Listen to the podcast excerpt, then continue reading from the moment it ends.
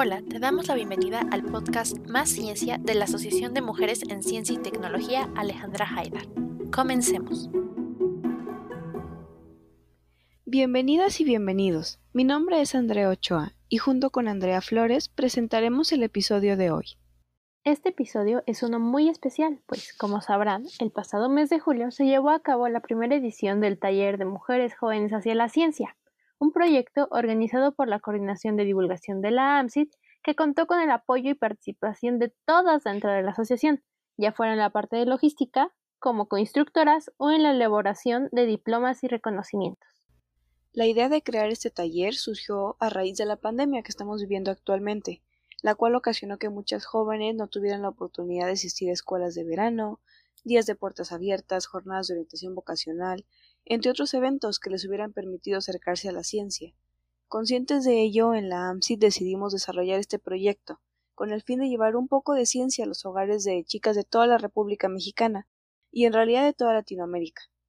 Queríamos que este no fuera solo otro taller de ciencia para jóvenes, sino que fuera un punto de encuentro para que mujeres de distintas edades y contextos pudiéramos compartir no solo conocimientos, sino también opiniones, experiencias y consejos.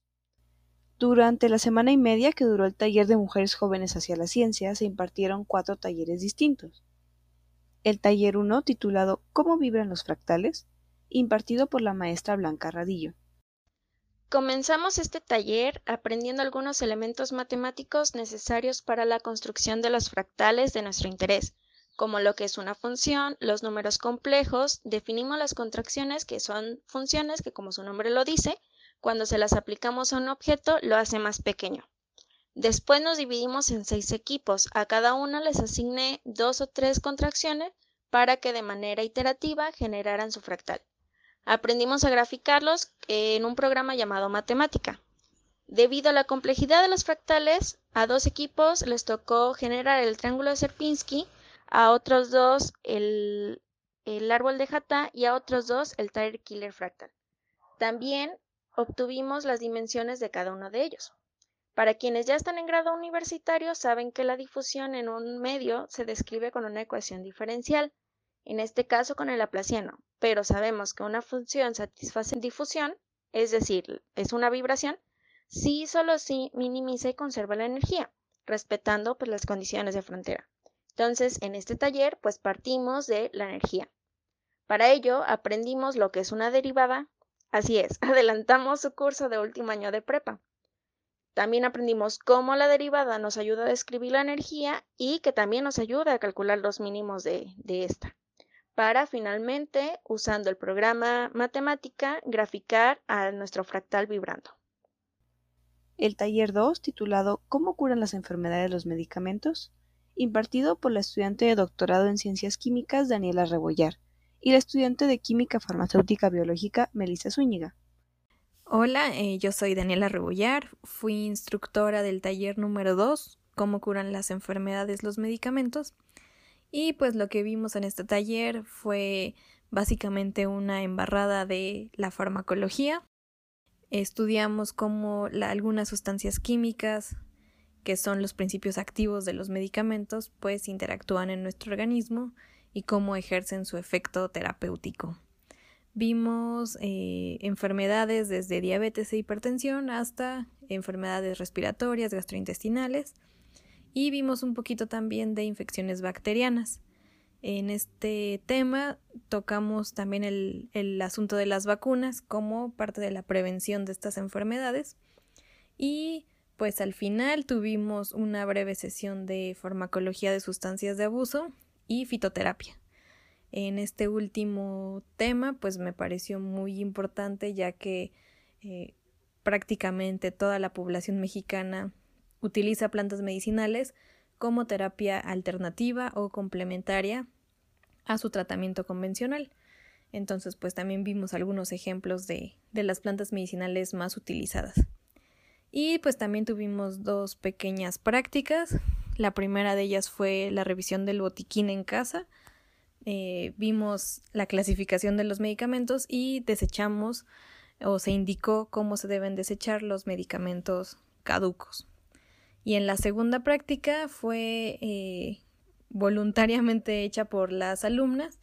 Ellas experimentaron en su organismo el efecto de algunas sustancias como fueron el agua de Jamaica, el café, el agua simple y bebidas isotónicas y cómo ellas influían en su frecuencia cardíaca y presión arterial. Hicimos una breve discusión de esto, el análisis de resultados y pues eh, fue, fue una mini práctica. Entonces esto fue lo que realizamos en el taller número 2. El taller 3, Oro de Colores, impartido por la estudiante de maestría de Bernal y la estudiante de física Natalia Báez. Hola, mi nombre es Lanjade. Soy estudiante de maestría en la Facultad de Química de la UNAM y junto con Natalia Báez impartimos el taller 3 titulado Oro de Colores.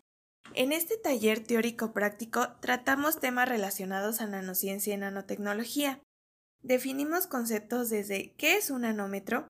Viajamos a través del tiempo para dar una reseña histórica de los principales personajes que definieron la física y la química de lo que hoy conocemos como nanomateriales. Estudiamos los alótropos de carbono y conocimos algunas de sus muchas aplicaciones. Además, clasificamos los métodos de síntesis de nanopartículas y explicamos la síntesis de las nanopartículas de oro tomando como referencia el método de Turkevich. También describimos los fenómenos más representativos y característicos de este tipo de nanomateriales, como fue el efecto Tyndall y el fenómeno de plasmón superficial o SPR. Durante el desarrollo de todos estos temas, las alumnas realizaron tareas complementarias, incluyendo videos, infografías, presentaciones, dibujos, cuestionarios, todos ellos creados de forma muy creativa sobre todo cuando se trató del trabajo en equipo, haciendo que las chicas pudieran convivir fuera del horario del taller, creando lazos de amistad. Esta fue mi primera experiencia participando en difusión científica y lo mejor fue poder reconectarme y volverme a enamorar de mi profesión, de mi amor por la ciencia. Y esto gracias a que conocí chicas tan motivadas, con ganas de aprender y de superarse, haciéndome recordar el por qué decidí empezar este camino en primer lugar. Quiero darle las gracias a la Asociación de Mujeres en Ciencia y Tecnología, Alejandra Haidar, por su profesionalismo y por dejarme ser parte de tan inolvidable experiencia. Y por último, el taller 4, Domadoras de la Ciencia, impartido por la doctora Diana Lluís y la estudiante de Biología Ana Luis, junto con el apoyo de la Coordinación de Divulgación. Hola, soy Diana Lluís y fui instructora del curso Domadoras de la Ciencia en el taller de mujeres jóvenes hacia la ciencia 2020. Antes que nada, quiero agradecer a la Asociación de Mujeres en la Ciencia y la Tecnología, Alejandra Haider, por haberme invitado a impartir este taller y decir que vale la pena poder formar a nuestras mujeres en estos temas para que puedan desarrollarse con toda su potencialidad. Durante los talleres se desarrollaron diversos proyectos que fueron presentados en la ceremonia de clausura, la cual pueden ver en nuestro canal de YouTube. Entre los formatos del proyecto final, un par de equipos decidió realizar cápsulas de podcast, y es por eso que el día de hoy tenemos un grupo de invitadas muy especiales, exalumnas de los talleres 2 y 4, que ganaron las menciones honoríficas en esta categoría por sus proyectos finales.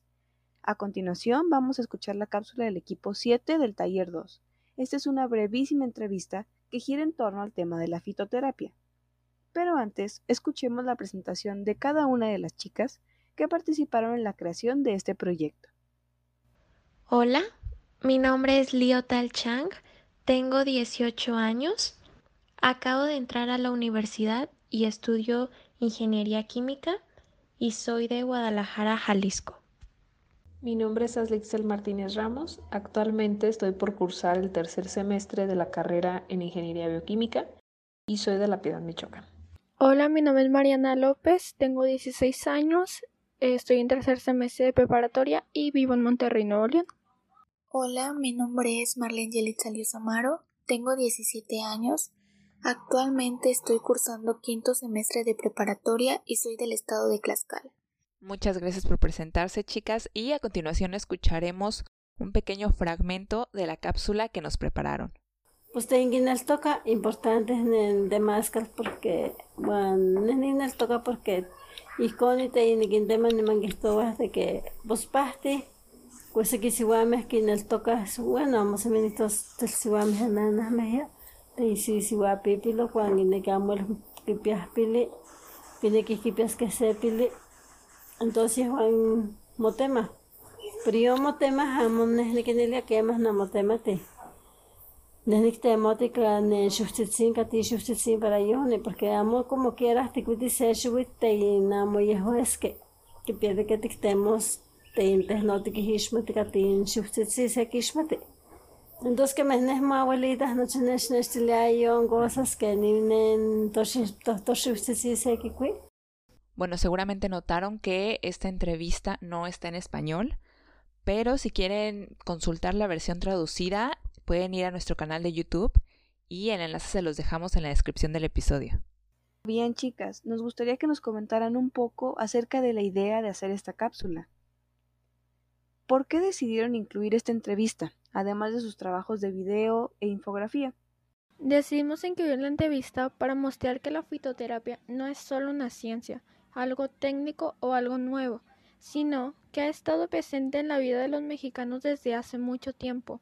Asimismo, decimos que sería buena idea para reconocer el trabajo de las mujeres que trabajan con la fitoterapia en Temazcal, ya que este tipo de terapia es una parte muy importante en las comunidades indígenas y en la cultura mexicana. ¿Nos pueden contar un poco acerca de quién es Esperanza Contreras y por qué decidieron entrevistarla a ella? Esperanza Contreras es una mujer originaria de la Sierra Nororiental de Puebla. Es conocida en el municipio de Cuetzalan del Progreso, ya que es una de las tantas mujeres que practican el temazcal con plantas medicinales. Nos comenta que desde pequeña su madre le enseña a identificar ciertas plantas que alivian ciertos dolores. Actualmente, ella también les enseña a sus hijas para que este conocimiento tan ancestral se siga preservando. Científicamente hablando, ¿qué tanto se puede confiar en las terapias alternativas, como la fitoterapia? Existe una base científica que apoya la eficacia de muchos productos fitoterápicos para determinadas indicaciones. Actualmente la fitoterapia es útil en la terapia de más del 90% de afecciones tratadas habitualmente en asistencia primaria, siendo su principal campo de acción las afecciones leves y moderadas, así como las enfermedades crónicas. En algunos casos será suficiente para curar una enfermedad y en otros será coadyuvante de otras medicaciones. El uso de productos con indicación médica en el humano no debe ni puede hacerse sobre la base de un empirismo absoluto, ya que esta sustancia actuará sobre un mecanismo fisiológico o patológico del organismo y provocará un efecto farmacológico que resulte terapéutico o genere una reacción adversa. Es por ello que el uso de las plantas medicinales en sus múltiples presentaciones debe hacerse sobre la base de tres elementos fundamentales. Estos son eficacia, seguridad y calidad. Estos tres aspectos constituyen las bases científicas sobre la cual debe establecerse el uso de un producto proveniente del mundo vegetal y que se utilice para una indicación médica en un sujeto. También se debe proporcionar información rigurosa y fiable para los profesionales sanitarios, así como una formación sólida en fitoterapia. La OMS, con el propósito de potenciar el uso racional y científico de las plantas, comenzó desde la década de los 90 a elaborar monografías de plantas, que contienen todos los aspectos de eficacia, seguridad y calidad que hacen su uso científico. ¿Alguna ha probado alguna de estas terapias? Hablando por mi parte, yo sí he probado e intentado incorporar estas terapias en mi vida diaria. Yo creo que principalmente los tés de hierbas y la homeopatía. Pero desde mi punto de vista yo considero que cuando ya se trata de una enfermedad más seria, yo personalmente prefiero tomar medicamentos e ir con el doctor, ya sea para que me cheque, me diagnostique y me recete algún fármaco en caso de que sea necesario. ¿Cuál consideran que es el mensaje más importante para transmitirle al público sobre el trabajo que realizaron? El ser humano desde su origen ha procurado su bienestar y una gran parte la ha encontrado en la naturaleza. La fitoterapia es tan antigua como la medicina, la física y la astronomía. El principal mensaje que quisimos transmitir es que la fitoterapia forma parte de la herencia cultural de los pueblos indígenas y va pasando de generación en generación. Este saber popular se implanta en cada persona como una siembra de conocimientos ancestrales que se siguen preservando hasta la actualidad. De igual manera, dar a conocer sus indudables beneficios para nuestra salud, sus usos y su eficacia. Y qué mejor que hacerlo a través de una entrevista a una mujer que tiene vastos conocimientos sobre el mundo de las plantas medicinales. Asimismo, hacer conciencia que contando con un recurso tan valioso como es el de la fitoterapia, es importante y vale la pena profundizar en su conocimiento. De nuevo, muchas gracias niñas, y también gracias a Mel y a Dani, quienes fueron las instructoras que asesoraron todos estos proyectos. Las felicitamos por todo su esfuerzo. Sigan así. A continuación, les presentamos al dúo de chicas que realizaron la otra cápsula de podcast enfocada en la epilepsia. Hola, yo soy Rubia Angelino Esquivel, tengo 18 años, acabo de concluir el bachillerato en el Colegio de Ciencias y Humanidades Plantel Sur de la UNAM y soy de la Ciudad de México. Hola, mi nombre es Tania Guadalupe García Aparicio, tengo 19 años, soy del Estado de México y estudio biología en la Facultad de Ciencias de la UNAM.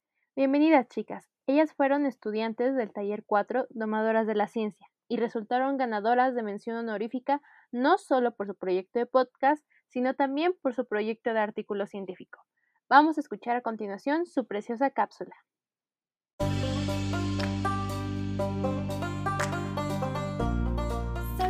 la epilepsia? ¿Y cómo afecta en tu vida? La epilepsia es una enfermedad crónica cerebral que se caracteriza por convulsiones involuntarias y recurrentes. Afecta a millones de personas alrededor de todo el mundo, sin importar su sexo o su edad. Los ataques son provocados por grandes descargas eléctricas de un conjunto de células cerebrales que como consecuencia tienen contracciones musculares. Tan solo en América Latina, de 78 a 190 personas por cada 100.000 habitantes padecen de esta enfermedad. Una cifra bastante alta comparada con otros lugares. Existen diferentes tipos de epilepsia que se distinguen según la parte del cerebro que afecta. Las causas de este padecimiento pueden variar y se clasifican en dos. La primaria, que es una epilepsia de posible origen genético, y la secundaria, que se adquiere por una patología, un accidente o alguna alteración durante el embarazo y el parto. Como puedes ver, nadie está exento. A partir del diagnóstico, los pacientes con epilepsia comienzan a seguir un tratamiento que puede consistir en fármacos antiepilépticos, dieta cetogénica, que consiste en consumir muchas grasas y pocos carbohidratos, o medicina tradicional, una persona con epilepsia debe cuidar sus hábitos cotidianos como los horarios de sueño, actividades recreativas y su dieta. Es importante que el paciente, además de llevar el tratamiento médico, implemente un tratamiento psicosocial que le permita afrontar los cambios presentados en su vida. Pero no todo, es trabajo del paciente. Como sociedad, debemos fomentar el trabajo comunitario y el apoyo a las personas con epilepsia. Sus crisis convulsivas pueden aparecer en cualquier momento, por lo que es importante que todos sepamos qué hacer en caso de una emergencia. Si ves que la persona cae al suelo y tiene movimientos musculares fuertes, mantén la calma. Retira cualquier objeto que resulte peligroso para el paciente. Recuéstalo sobre un costado teniendo cuidado con la cabeza. Por ningún motivo, coloques algo dentro de su boca espera que el paciente se recupere, pero si la crisis dura más de 5 minutos, llama, a emergencias. Todos merecemos sentir apoyo de las personas que nos rodean. Y si tú me cuidas, yo también te cuido. Chicas, ¿les gustaría contarnos un poco sobre cómo fue el proceso mediante el cual desarrollaron ambos proyectos? El desarrollo de ambos proyectos fue un proceso relativamente corto porque nos vimos limitadas de tiempo, ya que solo tuvimos dos semanas para realizarlos, aunque en realidad fue cansado porque nos mantuvo trabajando todo el día y parte de la noche. El primer proyecto, que fue la investigación, nos llevó la gran mayoría de tiempo que tuvimos porque era un tema considerablemente extenso y que tuvimos que delimitar bastante desde un inicio. En la primera semana hicimos la recopilación de información y en la segunda se nos juntó terminar la investigación y realizar el proyecto de divulgación, que en nuestro caso fue el podcast, así que fue la más pesada. Desafortunadamente, una de las integrantes del equipo tuvo que abandonar el taller. Sin embargo, no fue un impedimento para concluirlo en tiempo y forma, pero sí nos complicó un poco llevarlo a cabo. En mi opinión, el podcast fue más sencillo, entre comillas, porque ya teníamos la información y solo era presentar una buena redacción para que el público lo entendiera de la mejor manera. Lo único malo es que fue un proceso bastante largo y un poco tedioso, ya que había que estar editando y juntando las notas de voz de cada una para que se escuchara con la misma frecuencia. Y como era la primera vez que utilizaba este tipo de aplicación, pues me dificultó un poco entenderle al inicio, ya que todo fue realizado a distancia. ¿Cómo decidieron ese tema? Fue un proceso de ir descartando ideas, ya que en un inicio las instructoras nos pidieron que pensáramos en un tema individual, pero al hacer los equipos teníamos que seleccionar uno, y pues nosotras no quisimos dejar ninguno fuera ya que eran temas muy interesantes para las tres y que iban relacionados con la rama médica y biológica. Fue por esta razón que decidimos realizar un tema en conjunto, pero desafortunadamente fue complicado relacionar los tres simultáneamente, así que primero tuvimos que descartar el tema del coronavirus, que fue el que yo había propuesto, Después descartamos el sistema inmunológico que propuso Tania, ya que complicaba mucho la investigación a un nivel más complejo que nosotras aún no alcanzamos, por lo que el tema se quedó en epilepsia.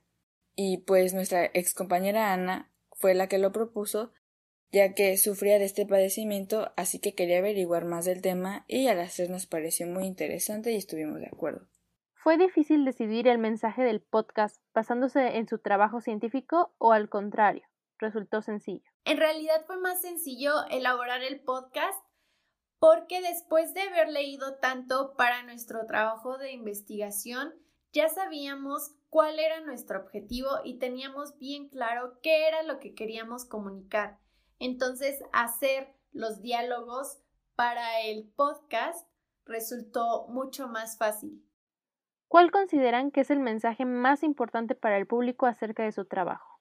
Desde un inicio nuestro objetivo fue que todos pudiéramos conocer cuáles eran las causas y las manifestaciones de esta enfermedad, que pudiéramos empatizar con los pacientes y también saber cómo actuar ante una emergencia. Creo que el mensaje más importante tanto del podcast como de nuestro artículo en el proyecto de investigación es ese, que nosotros sepamos qué hacer y cómo podemos ayudar a las personas cuando estamos en una emergencia. Como dijimos al inicio, la doctora Diana y Lía fueron instructoras de este taller y se enfocaron en apoyarlas con la parte de la redacción del texto científico. Lía, ¿nos podrías compartir la forma en que como instructoras vieron el desarrollo de estos proyectos de investigación en sus alumnas? Claro, pues para mí la experiencia fue muy enriquecedora y la verdad es que las chicas desde el inicio tenían mucha iniciativa, entusiasmo, em, incluso traían propuestas. Entonces, pues bueno, estas ganas de trabajar se fueron desarrollando e incrementando a lo largo del taller y la verdad es que pese al poco tiempo que teníamos, hicieron unos grandes trabajos de investigación. Eh, pues a mí que por primera vez me tocó estar del otro lado, como ahora un poco supervisando, eh, dialogando con ellas y no siendo la investigadora, pues sí, sí me sorprendió, pero gratamente ver cómo se desarrollaban estos trabajos y sí, pues las retroalimenté, pero ellas también a mí, yo también aprendí muchas cosas y pues eh, los trabajos fueron tan buenos que incluso se pudieron transferir a otras esferas de la ciencia, como lo fueron pues sus productos de divulgación de la ciencia, así que diría que fue un gran trabajo y que lo hicieron muy bien. Bueno, pues ahí lo tienen. La verdad es que ambos trabajos, fitoterapia y epilepsia, se merecen un fuerte aplauso. Estamos muy felices de escuchar sus proyectos y que nos cuenten sobre el proceso que conllevó su creación. Ahora, por otra parte, vamos a hablar un poco acerca de lo que fueron las Noches de Ciencias, una serie de conferencias abiertas al público que se realizaron a la par de las actividades de los talleres. Tuvimos grandes invitadas, como la doctora Julieta Fierro y la doctora Cristina Ayala, quienes además de contarnos sus historias en la ciencia, nos dieron un mensaje inspirador para elegir y continuar nuestros caminos en la ciencia. Cuéntenos, ¿cuáles fueron las charlas que más les gustaron? A continuación, Dani, instructora del taller 2, nos contará cómo fue la experiencia de contar su historia en este foro de las noches de ciencia.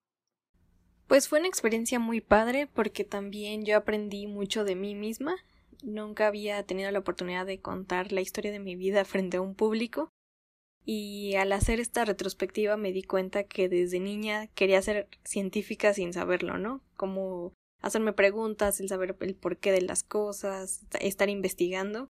Entonces, pues eso fue algo muy bonito para mí. y pues también porque me di cuenta que muchas niñas se sintieron identificadas conmigo y era padre como escucharlas decir que ellas también tuvieron su juego de química o sus libros o etcétera, ¿no? Entonces me gustó también esa parte y pues también poder compartirles un poco de por qué elegí estudiar lo que estudié, eh, las dificultades o las, los aciertos que tuve en cuanto a mi carrera y pues también por qué elegí estudiar el posgrado y en dónde y qué tema, ¿no? Entonces también me gustó mucho poder compartir eso con ellas, que realmente es algo que me apasiona y a lo que me quiero dedicar, entonces pues fue darle solo un poquito de mí a ellas para que pues también se dieran cuenta de que si yo puedo lograr esto, ellas pueden hacerlo e incluso más. Entonces pues solo fue que me vieran como una persona, ¿no? A lo mejor luego dicen la instructora o así, pero realmente pues solo soy una persona y, y contando esa historia yo creo que eh, justamente ellas se vieron como identificadas. La Coordinación de Temas de Violencia de Género de la AMSIT impartió el taller Ciencia y Feminismo. Y aquí tenemos a Liz Rodríguez para que nos cuente la importancia de este tipo de espacios dentro de la comunidad femenina científica. Bueno, pues la ciencia es un espacio que fue y sigue siendo hecho por y para hombres. A través de estudiar, pues quienes han construido el conocimiento las bases de muchas áreas científicas, podemos comprobarlo. Y que si bien es un hecho que las mujeres hemos podido empezar a habitar dichos espacios, aún hay mucho por hacer en el sentido de que los números estadísticos de las mujeres haciendo ciencia, pues hablan por sí solos. Y es que hay un fenómeno bien curioso que se llama el leaking pipeline o tubería que gotea, en el que cuando medimos el número de mujeres que ingresan a las universidades en el nivel licenciatura, este es alto. Pero conforme subimos de nivel, como el máster o el PhD o el postdoc, o incluso el número de mujeres que están a cargo de un laboratorio o de algún instituto, pues este número es mucho menor. Y esto no es más que un reflejo de todas las dificultades por las que pasa una mujer, que son propias del sistema, porque primero está lo que se espera de nosotras como sociedad, como formar una familia, ser una buena esposa, hacerse cargo del hogar, ser bonita, arreglada, etcétera, etcétera. Y pues todos estos aspectos mm, alejan a la mujer de hacer ciencia. Y si a eso le sumamos el hecho de que se cree que estos espacios son solo para hombres y pues nos inyectan estas ideas desde pues muy chiquitas, o que el sistema nos ha hecho eh, ponernos el pie entre todas o que las instituciones no apoyen a sus estudiantes mujeres, entonces esto hace que el número de mujeres se reduzca aún más. Y bueno, como mujeres en el área STEAM, debemos hacernos conscientes de este problema que vivimos, porque no es normal que una mujer tenga que batallar el doble. No tenemos que romantizar aquella historia en la que Liz Meitner eh, tuvo que pasar frío y hambre y esconderse para hacer ciencia, ¿no? Lo que ella quería. Y bueno, para todo esto es vital saber qué es el feminismo y qué influencias positivas tiene la ciencia, no solo para las mujeres, sino también para los hombres. Y en general sobre el taller queremos saber qué les pareció la experiencia. Sé que muchas de nosotras hemos pasado por experiencias no agradables al querer desarrollarnos en el ámbito científico, pero eso no nos puede detener. Participar en actividades extracurriculares nos ayudan a descubrir o mejorar diferentes habilidades, nos aportan nuevos conocimientos y nos impulsan a seguir haciendo ciencia. Invito a todas las niñas a que participen en el taller de mujeres jóvenes hacia la ciencia, ya que además de obtener aprendizaje, conocerán a mujeres maravillosas con quienes podrán ampliar su red sorora y dar más luz a su camino. ¿Y ustedes qué le dirían a otras niñas para impulsarlas a participar en este taller y en otras actividades científicas? Pues yo les diría que se avienten, que no pierden nada con intentarlo, al contrario, ganan muchísimo. Si les gusta, pues más padre, ¿no? Porque conocen personas, conocen del tema que les gusta, reafirman que que pues no sé, el área tal es la que es indicada para ustedes. Pero en el caso de que no les guste, pues también es muy bueno porque ya se dieron la oportunidad de conocer el área, el tema, y pues si no les gustó también es muy válido, ¿no? Y pueden intentar como buscar ese otro tipo de actividades, pero ya en ese otro tema que les guste. Entonces, pues yo creo que es un ganar eh, de cualquier forma y pues como decía, conocer personas, no solo a las instructoras que son las que imparten el conocimiento y demás, sino también pues a las compañeras que están ahí, porque pues son personas muy dedicadas, son muy lindas y también pueden generar esos lazos no solo académicos, sino pues también de amistad. Muchas gracias a todas por acompañarnos y sobre todo queremos reiterar nuestro agradecimiento tanto con las instructoras como con las exalumnas por haber formado parte de este primer taller de mujeres jóvenes hacia la ciencia. Las felicitamos no solo por su trabajo, sino también por todo el esfuerzo que conllevó realizar este proyecto y además a aquellas que no están acompañándonos el día de hoy, también las felicitamos allá donde estén, porque estamos seguras de que todas y cada una pusieron lo mejor de sí mismas para lograr desarrollar sus eh, infografías, videos, etcétera, todos los proyectos que presentaron. Y al final de cuentas todos estos proyectos tienen un gran valor, no solo eh, para nosotras eh, significa mucho, sino para ustedes. son los primeros pasos de muchas de ustedes en este camino hacia ser científicas y estamos muy felices de poder compartir con ustedes esta experiencia, más bien de que ustedes compartan con nosotras esta experiencia y agradecemos la confianza que pusieron en la asociación para que fuéramos esta organización y, a través de este taller eh, en el cual desarrollaran en el cual invirtieran, mejor dicho, en el cual invirtieran su tiempo para poder conocer un poco más de ciencia desde sus hogares. Sin más que agregar, nos despedimos del público y agradecemos que nos hayan escuchado hasta este momento. Los esperamos en el próximo episodio. Adiós. Gracias por acompañarnos en este episodio de Más Ciencia. Nos vemos en el próximo. Asociación de Mujeres en Ciencia y Tecnología, Alejandra Haidar.